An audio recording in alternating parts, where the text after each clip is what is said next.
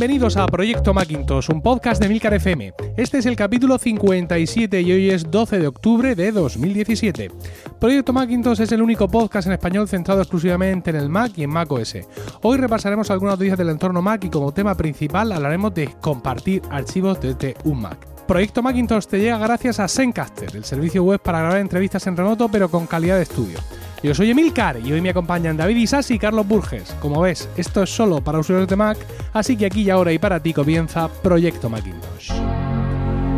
Muy buenas noches, David. Buenas noches, Emilio.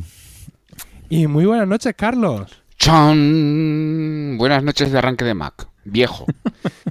Muy bien, qué placer escucharos por fin. El otro día estaba tan solo por Sí, aquí. sí, sí, sí. Resonaba mi voz por estos pasillos, una soledad absoluta. A mí se me hizo raro escucharte, ¿eh? porque la verdad es que uno ya, bueno, ya no, ya yo ya no me escucho el proyecto Macintosh porque ya no me, no me gusta escucharme dos veces y volver a escuchar un proyecto Macintosh hacía tiempo que no escuchaba uno, bueno, alguno que he fallado por ahí sí que había escuchado, pero escucharte a ti solo ya me pareció súper raro. Bueno, había que salir del, del apuro como fuera Sí, y sí. así, así lo hicimos. Eh, ¿Os parece que empecemos? Y vamos a empezar precisamente con una referencia al, al episodio anterior, al este que grabé yo solo Carlos, porque estuve hablando de APFS y comenté que, eh, que no era compatible con discos duros convencionales. ¿Vale? Y luego me han escrito por ahí diciéndome que sí es compatible con discos duros convencionales, pero que no se activa, sino que habría que activarlo a mano. ¿Me puedes tú aclarar un poquito de este tema? Eh, vamos a ver, eh, em, vamos a aclarar un poco el tema de la APFS. APFS realmente está diseñado para discos eh, flash, con memoria flash, con lo cual tiene poco o nada sentido activarlo en un disco convencional. Eh, de hecho, el rendimiento es ligeramente inferior a HFS Plus, si hablamos con propiedad. Con lo cual tiene poco sentido. Entre otras cosas, por eso Apple no lo ha activado de momento en, eh, eh, las unidades Fusion Drive. Porque evidentemente luego dirán que Apple hace las cosas a mala idea y que activa las cosas para que vayan a los ordenadores o los iPhone o los iPad más lentos, cosa que no es cierto. Y entre otras cosas, en Fusion Drive no se activa precisamente para evitar esa ralentización de un sistema de archivos que no está diseñado para un disco duro convencional. Entonces, poderse activar sí que se puede. De hecho, durante las betas se podía activar, evidentemente, para poder probar el, el sistema de archivos. Pero es recomendable, la verdad es que no. Entonces no lo va a activar Apple nunca. ¿O esto es cuestión Para, de tiempo? para discos duros eh, eh, eh, Para físicos. convencionales. Sí, Sí, O, o para, no, el, ¿para o el Fusion Drive, que por ejemplo tenemos No, algunos. Hombre, para el Fusion Drive sí, pero para Fusion Drive posiblemente lo que va a ocurrir es que eh, ya sabemos cómo funciona Fusion Drive, es decir, mueve los Claro. archivos que se usan más a, a la memoria flash. Sí, claro. Entonces, es muy posible que se busque una forma de optimizar el trabajo con esos archivos más frecuentes dentro de eh, la memoria flash para que el uso de los mismos sea eh, pues eh, más inteligente, más cómodo, más rápido, lo que sea. Pero hombre, APFS para un disco duro convencional, pues es como, Sí, no yo que sé, es pintar de rosa la Estatua de la Libertad, por ejemplo, pues tiene poco sentido. Pero entonces lo que planteas es que sería los que tenemos un Fusion Drive, que tendríamos un sistema APFS en el disco duro SSD y un... No, tendrías APFS Sí, en el disco, eh, en el, porque realmente un Fusion Drive no es más que una sí. variación al estilo de Apple de lo que sería un RAID, pero hay un software detrás que es el que gestiona dónde se mueve y dónde se copian los archivos que se utilizan con más frecuencia. Entonces, evidentemente, de alguna forma tiene que solucionar ese problema para que esos archivos que se utilizan con más frecuencia estén siempre en el disco eh, de memoria flash y se gestionen mejor eh, y la velocidad y el rendimiento de, de la unidad Fusion Drive eh, no se resienta. De hecho, creo que ha sido eh, eh, Mr. Pelazo Federighi el que dijo que lo iban a activar para una futura actualización, pero es fácil que no lo veamos hasta la versión 2.2 o incluso la punto .3. Es mi opinión, ¿eh? Vale, pues entonces ya queda aclarado y vamos también con, otro, con otra aclaración y es que nos han preguntado ya algunos oyentes en público y en privado por una especie de, de bug o de error que podría haber en macOS High Sierra y Carlos ya ha escrito sobre esto en FacMac. Es que eh, en, en ocasiones o, o siempre eh, Safari, una nueva característica de Safari es que permite controlar la reproducción multimedia que ocurre dentro de Safari con las teclas multimedia del teclado. Pero claro, Safari captura, por así decirlo, esas teclas multimedia y cuando quieres que esas teclas actúen sobre iTunes te das cuenta de que no lo pueden hacer. Y bueno, pues efectivamente, Carlos, esto es un, un bug, por así decirlo, ¿no? Sí, yo, yo diría que es un bug. Mm. Yo diría que es un bug porque en el momento en que cambias a iTunes, las teclas están capturadas y no hay forma de hacerlo funcionar. Pero no, no pasa solo con Safari, ¿eh? Pasa también con, por ejemplo, Tweetbot. Si tienes un, un enlace o un pequeño vídeo que se ejecuta sobre la propia aplicación de Tweetbot, tampoco, o sea, también pasa lo mismo. Las teclas se quedan directamente, pasan de, de iTunes, pasa a la aplicación que esté reproduciendo un vídeo. Yo no tengo, no sé si es que Apple lo ha hecho, vosotros decís un bug, pero no tengo muy claro que igual lo sea, ¿eh? Directamente es que la tecla va a lo que se está reproduciendo en ese momento.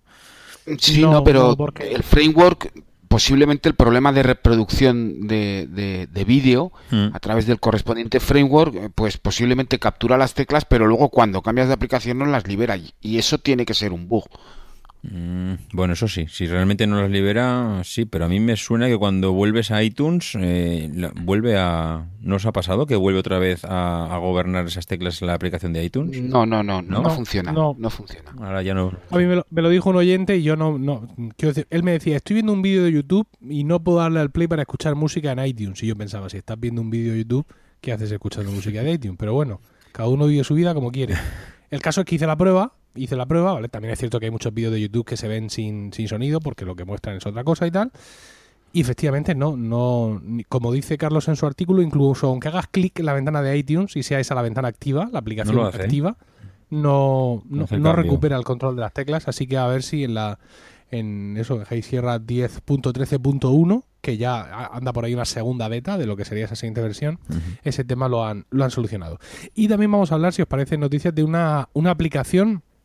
Una aplicación que ha salido para Mac, una aplicación, digamos, deseada. Estamos en, en- una época ahora mismo en la que hay algunas aplicaciones que se están renovando, aplicaciones importantes que están sacando versiones importantes o versiones que adaptan la- las grandes mejoras de, de High Sierra. Por ejemplo, Pixelmator, su última versión, ya puede manejar estos, eh, estos, este formato nuevo de fotos mejorado que trae High Sierra iOS 11 y además también permite hacer ediciones desde dentro de fotos, invocar a Pixelmator, ¿no?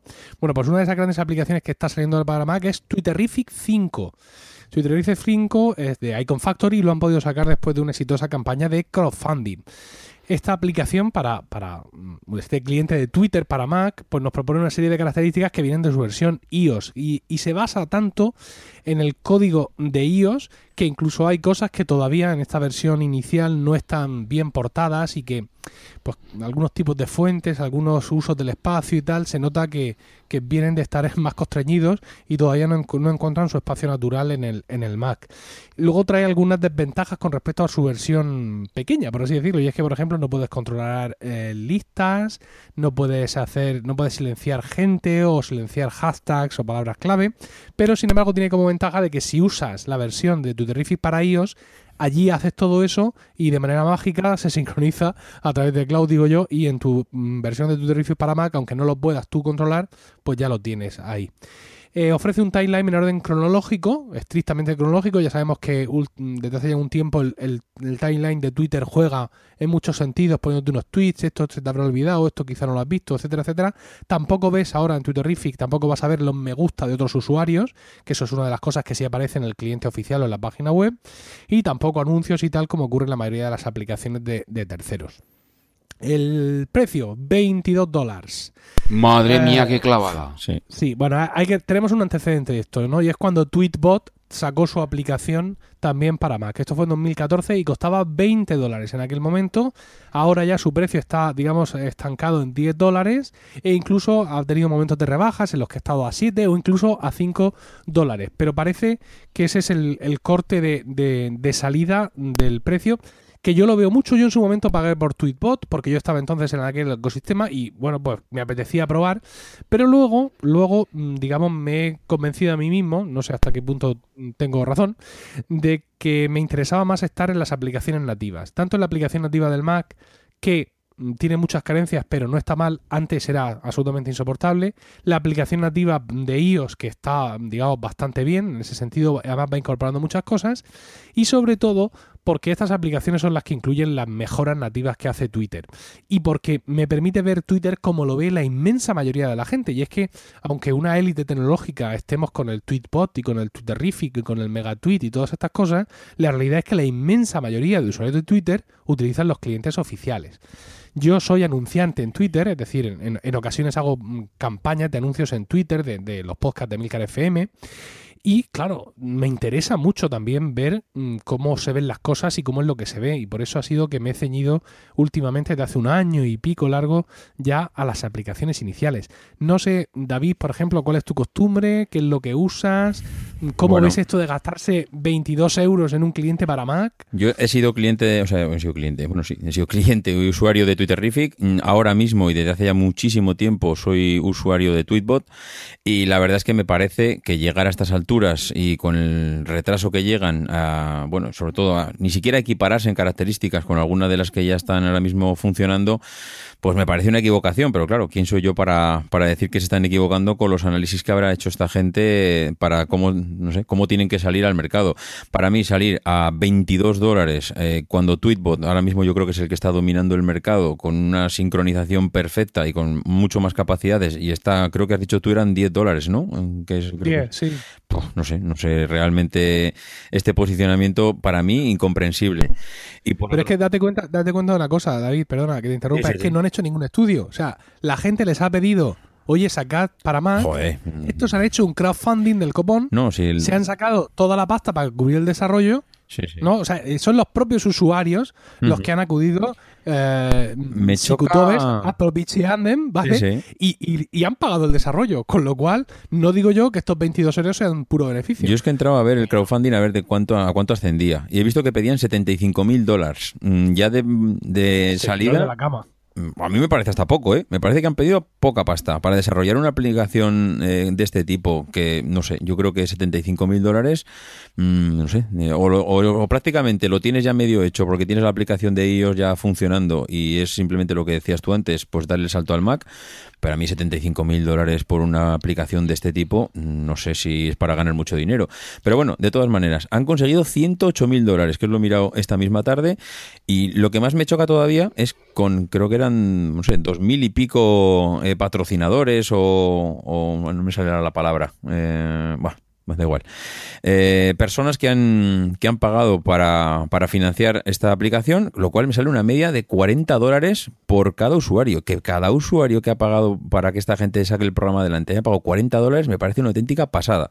O sea, tienes que ser un auténtico fanático de la aplicación. Normalmente la gente, eh, de hecho tenías por 15 euros, podías patrocinar la, aplicación o podías aportar o podías financiar. Pues no, la media de 40 dólares. Impresionante. Eh, lo que sí que creo es que esta gente ya deja claro que si quieres tener un cliente de Twitter, tienes que estar en, el escritorio y en el móvil.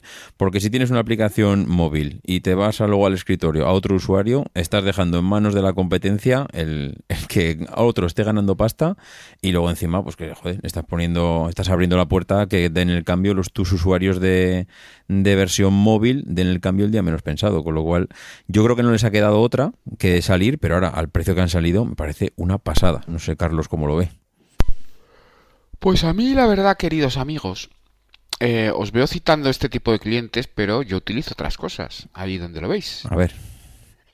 Eh, eh, yo utilizo TweetDeck, que es, de hecho, un cliente oficial de Twitter.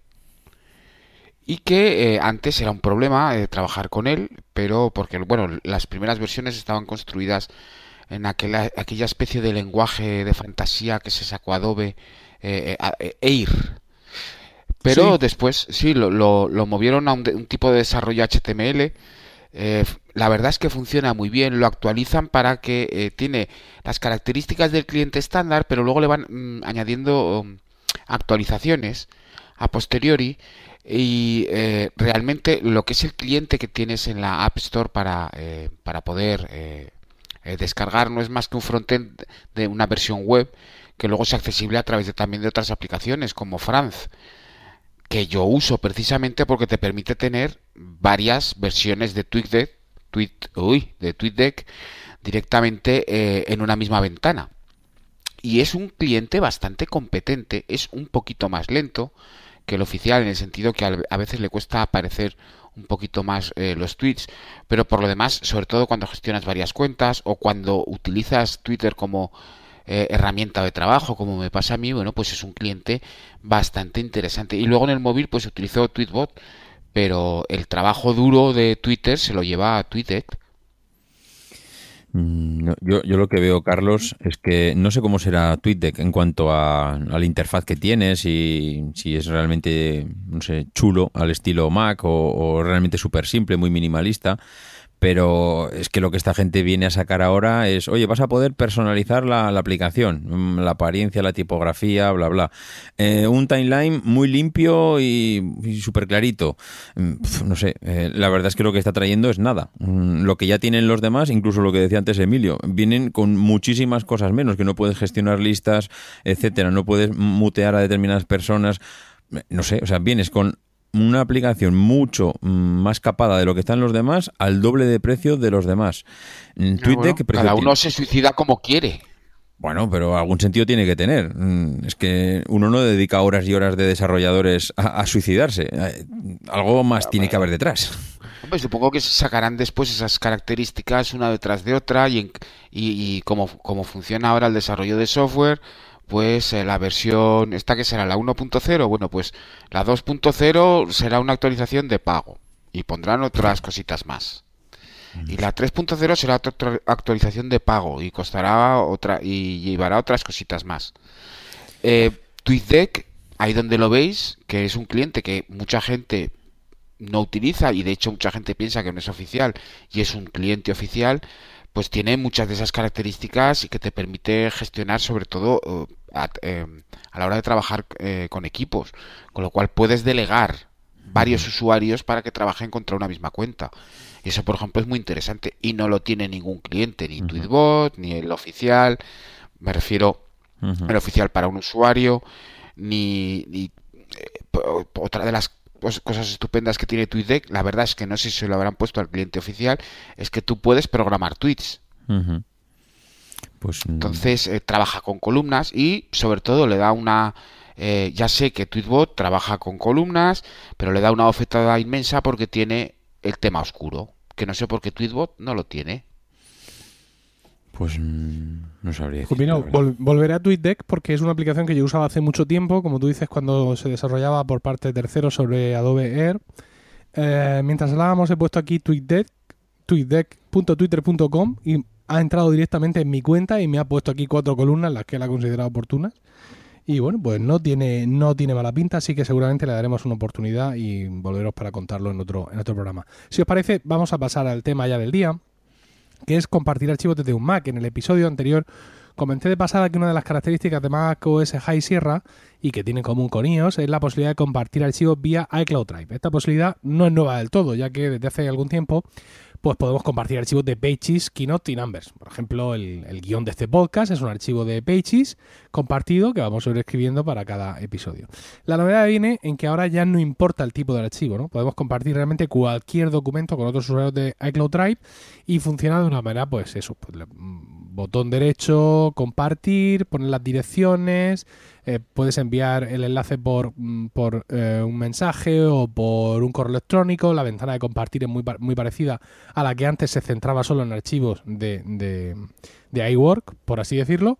Y bueno, pues el, el archivo que han compartido contigo cuando tú has aceptado ese archivo, te aparece en el raíz, en el, en el directorio raíz de iCloud Drive y aparece una nota debajo compartido por Menganito. Tú te lo puedes llevar dentro de la carpeta que quieras, que eso no va, no va a turbar eh, la compartición, por así decirlo. Y eh, si mandas un enlace de estos a un usuario que no tiene iCloud Drive, por lo que, lo, que le va a permitir va a ser descargar el archivo. ¿no?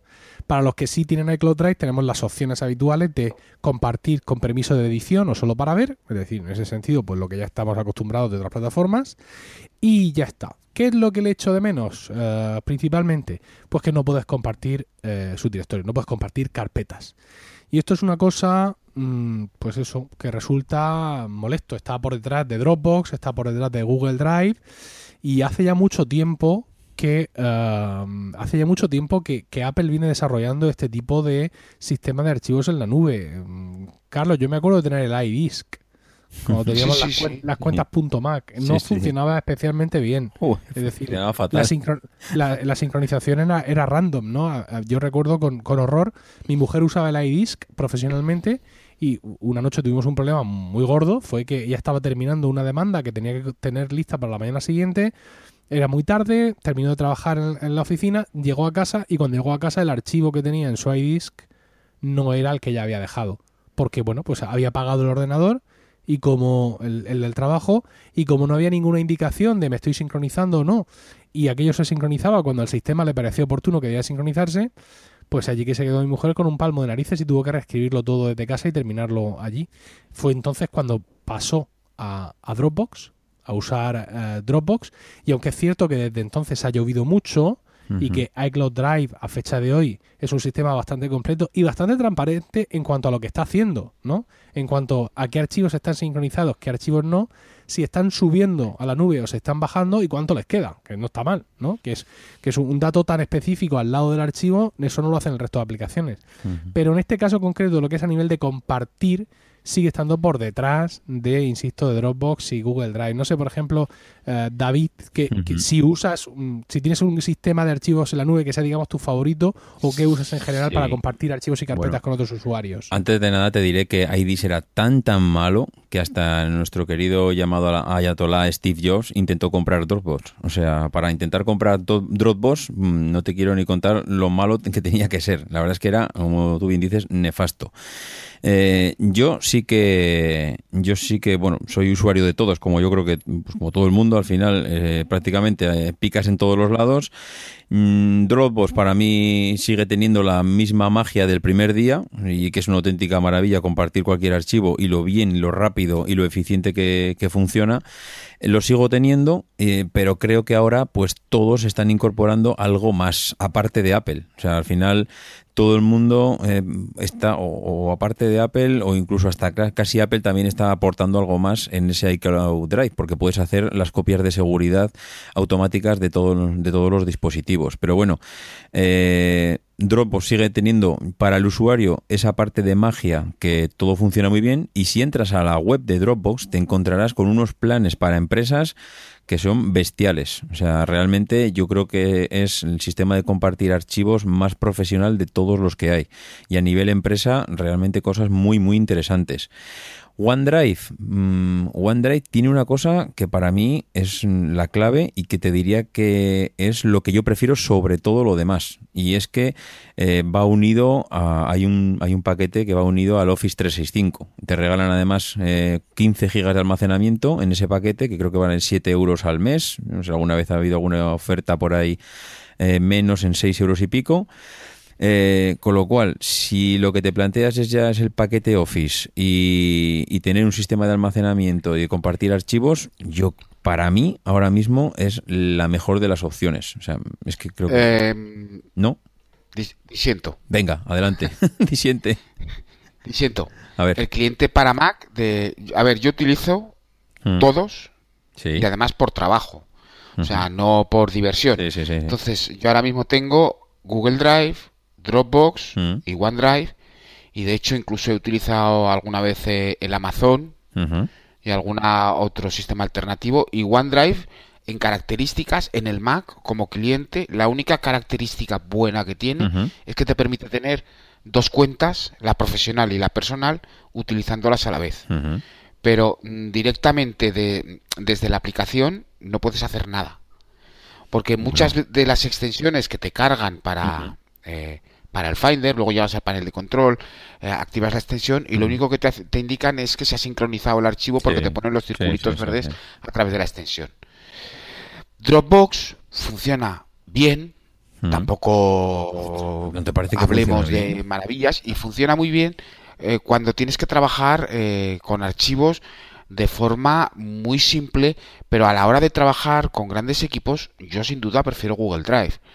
Porque el, el sistema, la- las opciones que te da a la hora de compartir archivos y de gestionar la granularidad de lo que hace cada usuario con ese archivo y su propiedad, etcétera, es con mucho, mucho mejor que la del resto de los. Tendrá otros fallos, tendrá otras cosas, pero es con mucho, mucho mejor que la del resto. Pero, mira, en eso sí que es cierto que yo he notado que Dropbox, eh, se ha visto empujada a implementar mejoras en el sistema de compartir archivos, porque cuando tú antes en un dispositivo, no sé, en el Mac, en donde sea, querías compartir un archivo, lo que te daba es un enlace y prácticamente no te dejaba compartir eh, el archivo. Tú querías adjuntar algo de Dropbox y te daba el enlace, y que no quiero el enlace, que lo que quiero es que me compartas el archivo, que quiero el archivo físico para enviarlo. Y, han ido abriendo la mano y yo he visto que ahora prácticamente hay cosas mucho más interesantes que lo que tenía Dropbox hace dos años en cuanto a compartir archivos. Y es verdad, y ahí te doy la razón, que en ese sentido Google Drive, pues bueno, yo creo que te da todas las opciones del mundo y más. Lo que no sé es si Google Drive a nivel de sincronización, y eso tú Carlos seguramente porque eres igual más usuario de Google Drive que yo, si funciona igual de bien que Dropbox. Que a mí Dropbox a nivel de, yo lo, Yo lo utilizo corporativamente y funciona muy funciona bien. ¿eh?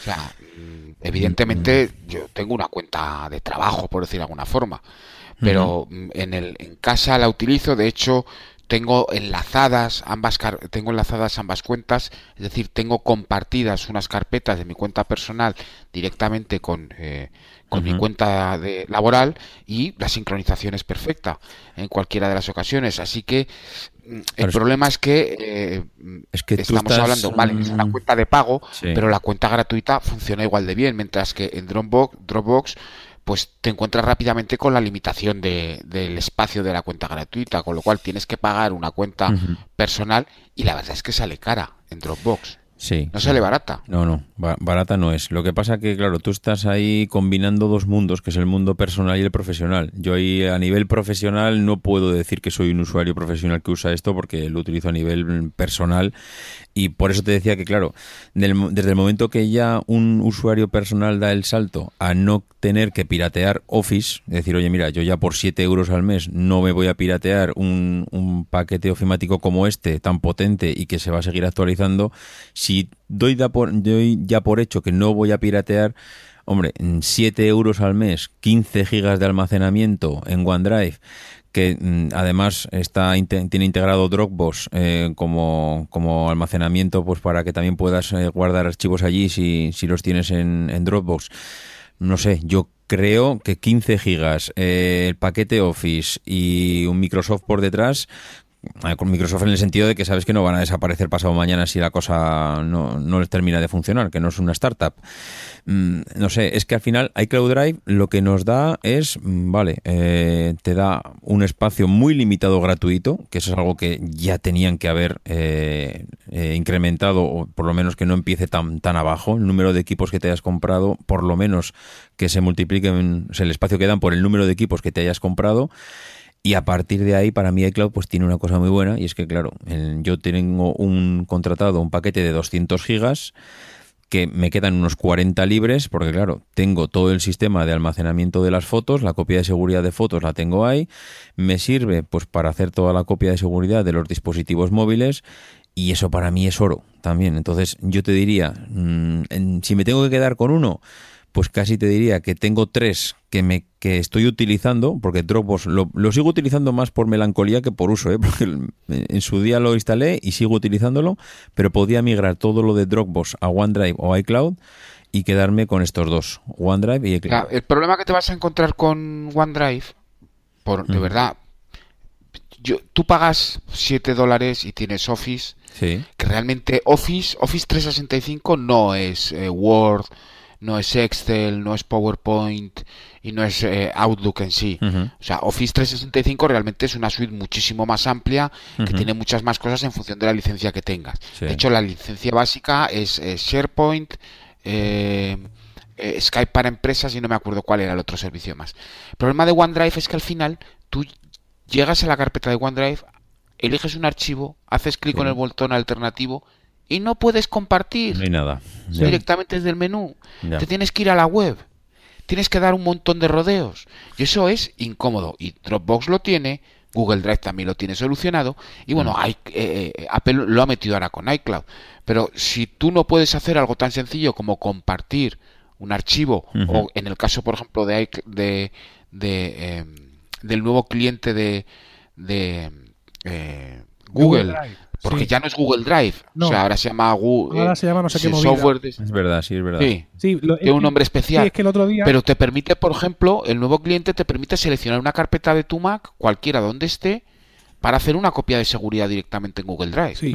Comentaba el otro día en el programa anterior, me parece que ojo al instalar eh, High Sierra porque muchas aplicaciones que de las que teníamos para arranque automático, mm, bien mm, no eran compatibles con High Sierra y necesitan actualización, o bien muchas el arranque automático se ha desmarcado, ¿no? Entonces eh, me, me encontré a mí mismo eh, buscando esas aplicaciones, e iniciándolas, viendo a ver si necesitaban o no una actualización y sobre todo volviéndoles a marcar la opción de autoarrancarse en el inicio. Y la que más me, co- me costó encontrar es la de, la de Google Drive. Y eso que yo en Emilcar Daily conté un día, Google Drive ya no se llama Google Drive, ahora se llama no sé qué movida, ¿sabes? Pero no me acordaba y me, y me costó, me costó encontrarlo. Además te voy a decir cómo se llama. Se llama Copia de seguridad y sincronización. Total. Ostras, ¿así, se llama? Con Sí, dos. señor, con un par. Y yo, bueno, de- decías, Carlos, que, mm, que no es fácil compartir con, con OneDrive de Microsoft, pero es que además cuando lo consigues, el, el- el horror no ha acabado ahí. Es decir, yo ahora mismo estaba contando cómo cuando alguien comparte contigo un archivo eh, a través de iCloud Drive y tú lo aceptas, ese archivo te va a aparecer en tu archivo, en tu directorio raíz, ¿no? De iCloud Drive. Tú ya lo puedes meter en carpetas donde quieras, pero ya lo tienes compartido. Cuando alguien comparte contigo una carpeta en OneDrive, no te va a aparecer en tu OneDrive en esta vida. Nunca Mm. jamás. Vas a tener siempre que acceder vía una interfaz web donde tú vas a ver esa carpeta que comparten contigo. Y esto, vamos, lo sufro yo en mis carnes. ¿Por qué? Porque Mark Milian, de cuatro ventanas y un paseo por Shanghai, como está en China, pues la- el número de servicios que tiene para poder usar no son muchos.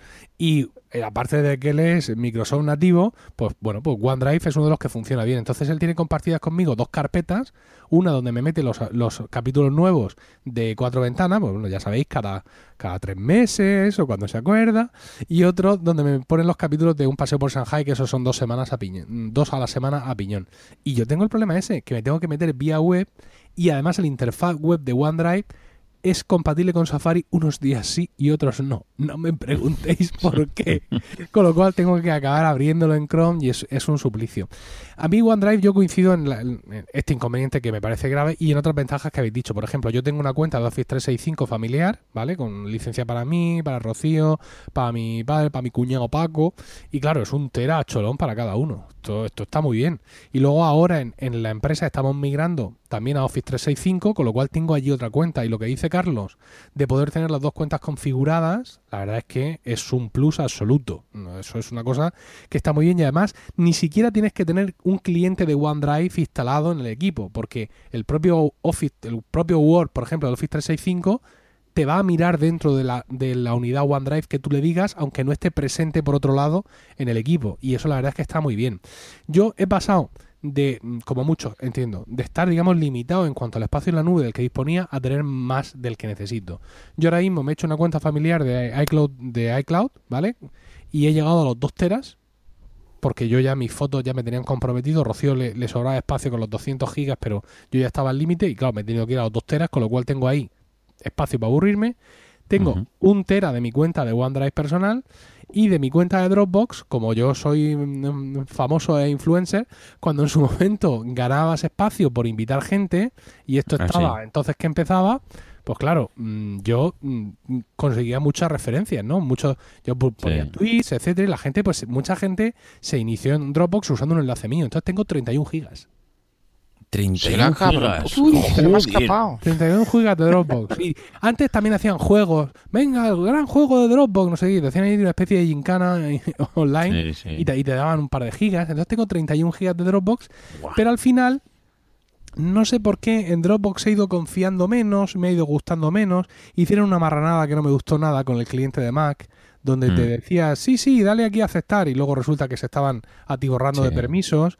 Incluso mm, aquello sonrojó un poco a Apple y tuvo que salir Apple diciendo, no os preocupéis que ya está arreglado para el próximo Mm. sistema operativo.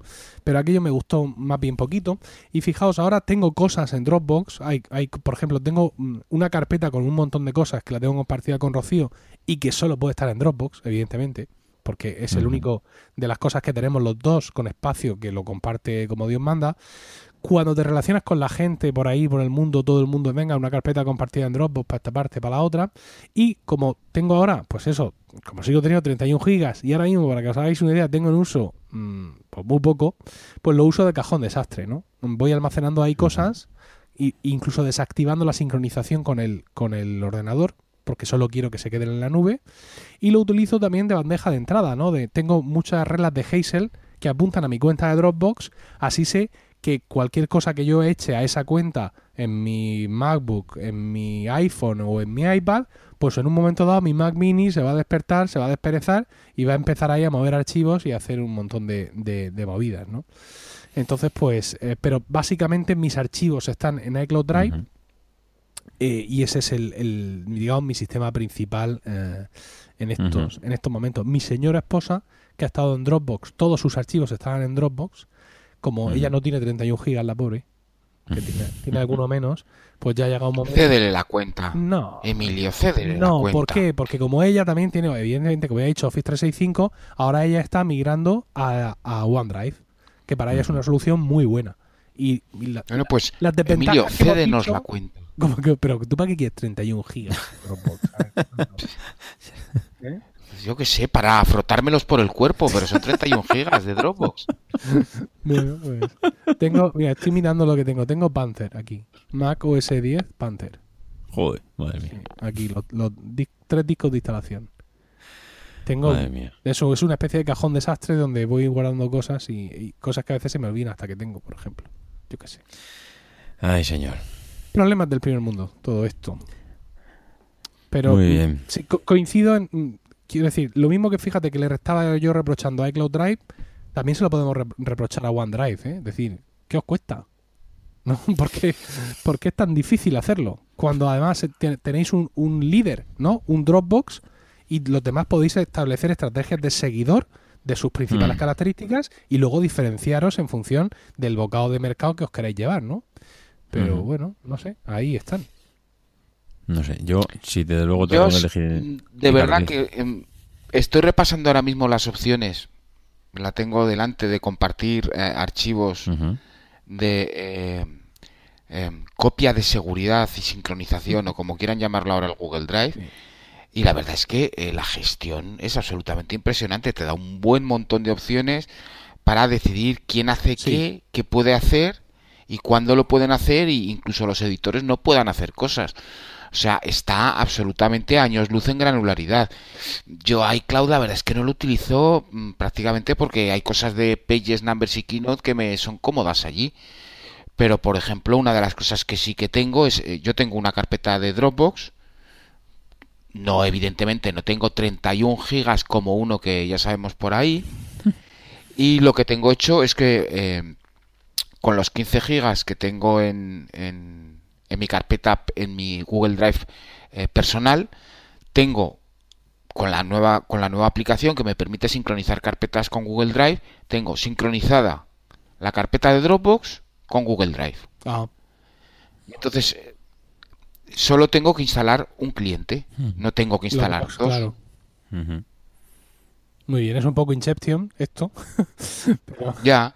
sí, pero por ejemplo desde el trabajo que tengo una cuenta de Dropbox allí trabajando que no es la mía personal, sino que es otra diferente por trabajo, pues si necesito acceder a un archivo mío de Dropbox personal, accedo a mi Google Drive personal y desde allí accedo a los archivos de Dropbox. Y además se sincroniza muy rápido. ¿eh?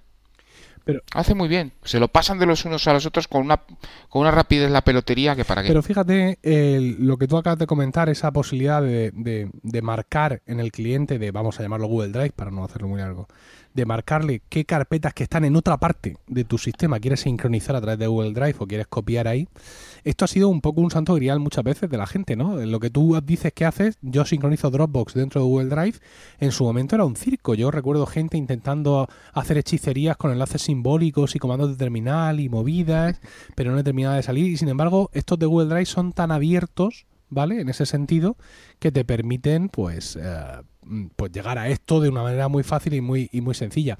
Eh, yo coincido contigo, hay, hay muchas cosas de Google Drive que me gustan, hay otras mm, que no, como, por ejemplo la interfaz web, que, me parece abyecta, es una cosa horrible, ¿vale? Pero el, el, resto estoy muy contento. Lo que pasa es que al final mm, como los teras ya me sobran, pues uno tiene que decir dónde pone su dinero, ¿no? Entonces, pues yo, por ejemplo, el límite de 15 gigas de, de Google Drive lo tengo casi lleno. ¿Por qué? Porque es el espacio en el que yo intercambio determinados tipos de archivos con, con alguna gente y que tienen que estar ahí.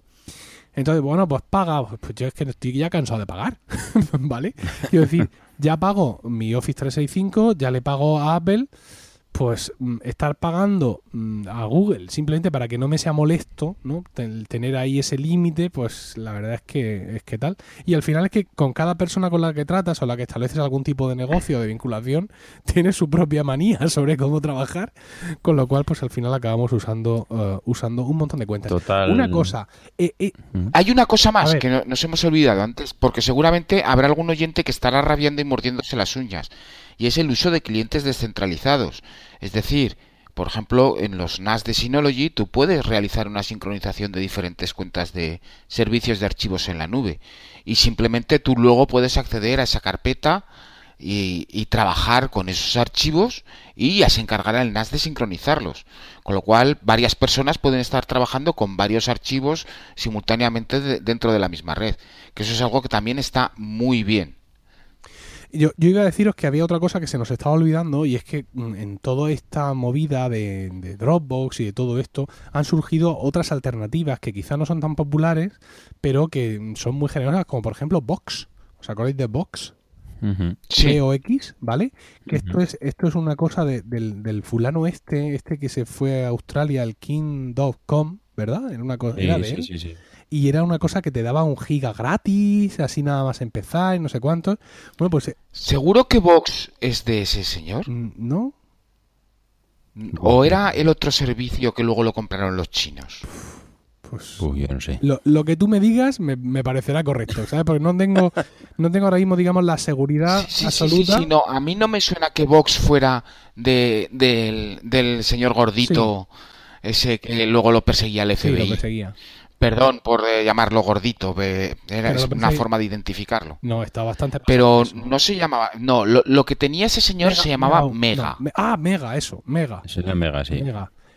Vox es otra historia eh, que es, lo, es, eh, la competencia de Dropbox, pero diferente. Sí, pues esto de Vox, fíjate, era una cosa, y lo además lo presencié no una, sino varias veces, de en un Apple Store que ante una situación de, mm, Dios mío, ¿cómo saco de aquí mis fotos? ¿Cómo las migro? Estoy... ¿Sabes? Esas situaciones a veces que se dan extremas de no, no puedo tirar por ningún lado, no puedo sacarlas de aquí y no pueden pinchar mi iPhone en un Mac de aquí del Apple Store. Eso no te lo van a hacer nunca. Bueno, te lo pueden hacer para un diagnóstico, pero coger, por ejemplo, tus datos y volcarlos a un Mac de un Apple Store para que luego los vuelques de nuevo a un nuevo iPhone, eso no te lo van a hacer, ¿no?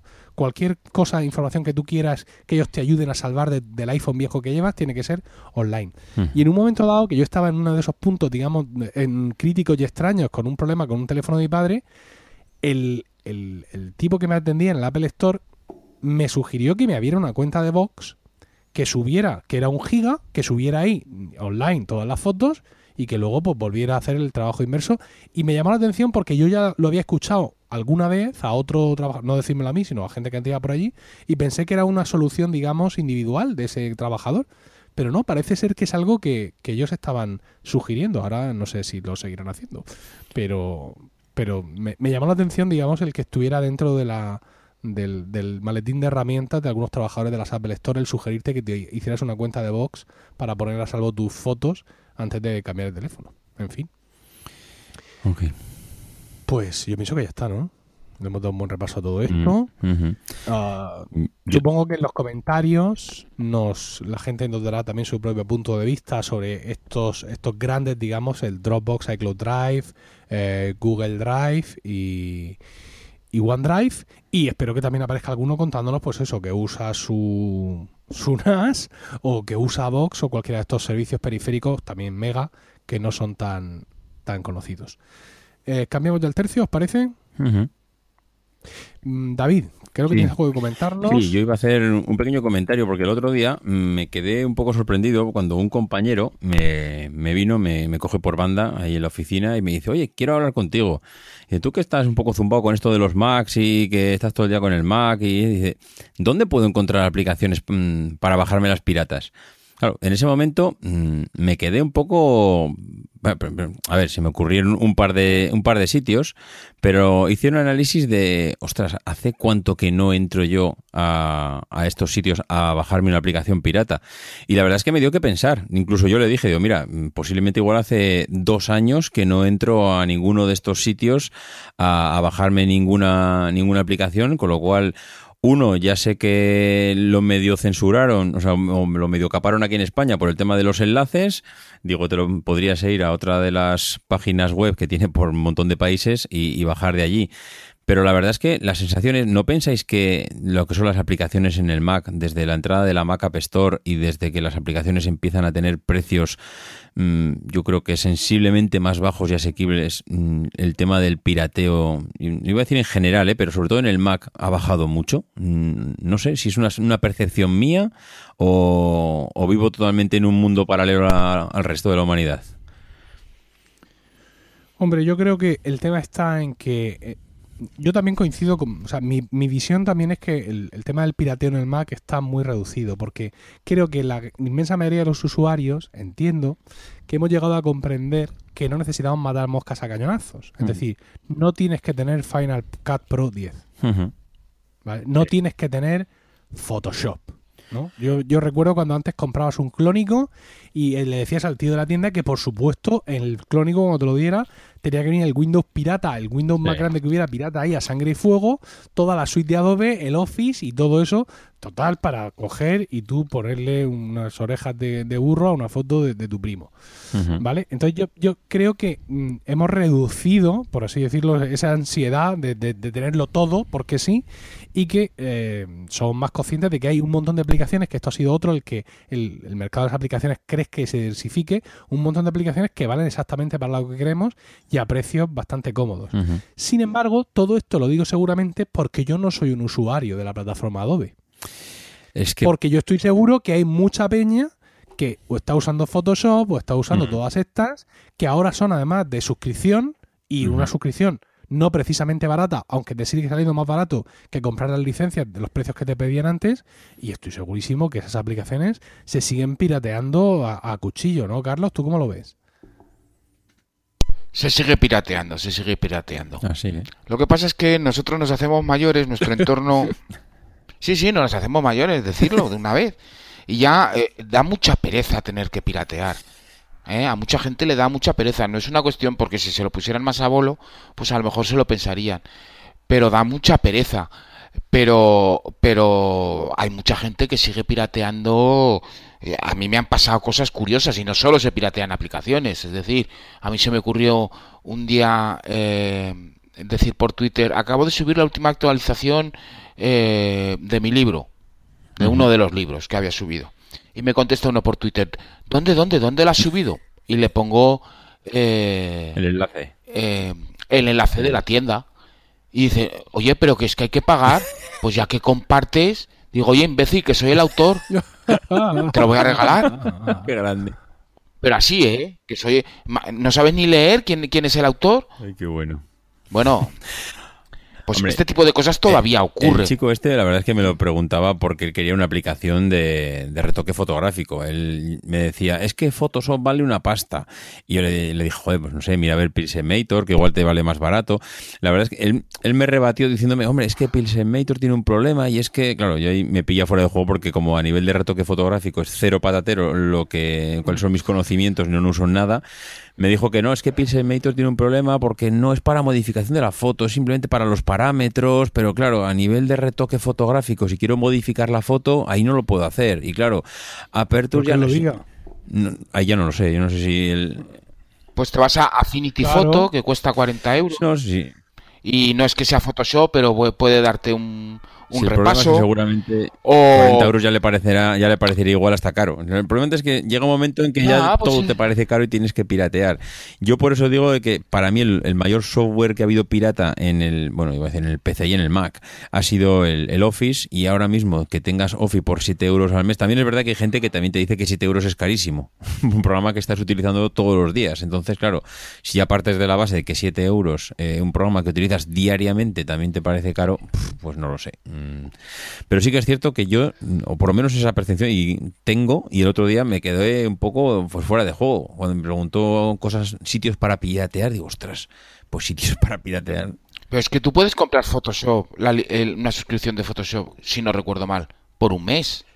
Pues te suscribes un mes, haces los retoques que tienes que Sí, hacer y ya no sí, haces sí. más. Luego dentro de seis meses te vuelves a suscribir un mes y, y haces todo el trabajo. Eh, lo del pirateo al final, eh, cualquier justificación es estúpida. Mm, Sí, sí, está claro. Cualquier justificación de decir, no, es que es muy caro, pues te has comprado un. Mac, tío. Ya, pero bueno, la gente al final lo que quiere muchas veces es mm, todo gratis y, y si ya te planteas, ya partes de ahí, desde luego ya da igual el precio que le pongas porque todo es caro. Pues eso era, esa era la consulta. Pues hasta aquí hemos llegado, que ya está bien. Ujú. Eh, 50 minutos de programa y que yo todavía tengo que editar. Vosotros ahora os vais a dormir. Están tranquilos. Tengo que intentar tener esto porque mañana no va a haber manera. A ver si, si lo saco ahora en un rato. Así que buenas noches, Carlos. Buenas noches desde Centro Europa, queridos amigos. Y que tengo más sueño que un saco gaticos. Pues venga, a dormir. Buenas noches, David. Buenas noches, nos vemos en 15 días. Y muchas gracias por el tiempo que habéis dedicado todos vosotros a escucharnos. Y gracias a Zencaster por su patrocinio. Usando el cupón Proyecto Macintosh, así todo junto y con mayúsculas, podéis obtener un descuento del 20% en los tres primeros meses del servicio o un 20% en la cuota anual si elegís este tipo de pago. Un saludo y hasta la próxima. Aquí termina Proyecto Macintosh. Gracias por el tiempo que habéis dedicado a escucharnos. Tenéis nuestros datos de contacto en emilcar.fm barra Proyecto Macintosh, donde también esperamos vuestros comentarios. El próximo programa será dentro de 15 días y hasta entonces no dejéis de visitar fac-mediomac.com para manteneros al tanto de tutoriales, novedades e información sobre el Mac y Mac OS. Was a photograph of an early morning country road, the kind you might find yourself hitchhiking on if you were so adventurous. Beneath it were the words, Stay hungry, stay foolish. It was their farewell message as they signed off Stay hungry, stay foolish. And I have always wished that for myself. And now, as you graduate to begin anew, I wish that for you. Stay hungry, stay foolish. Thank you all very much.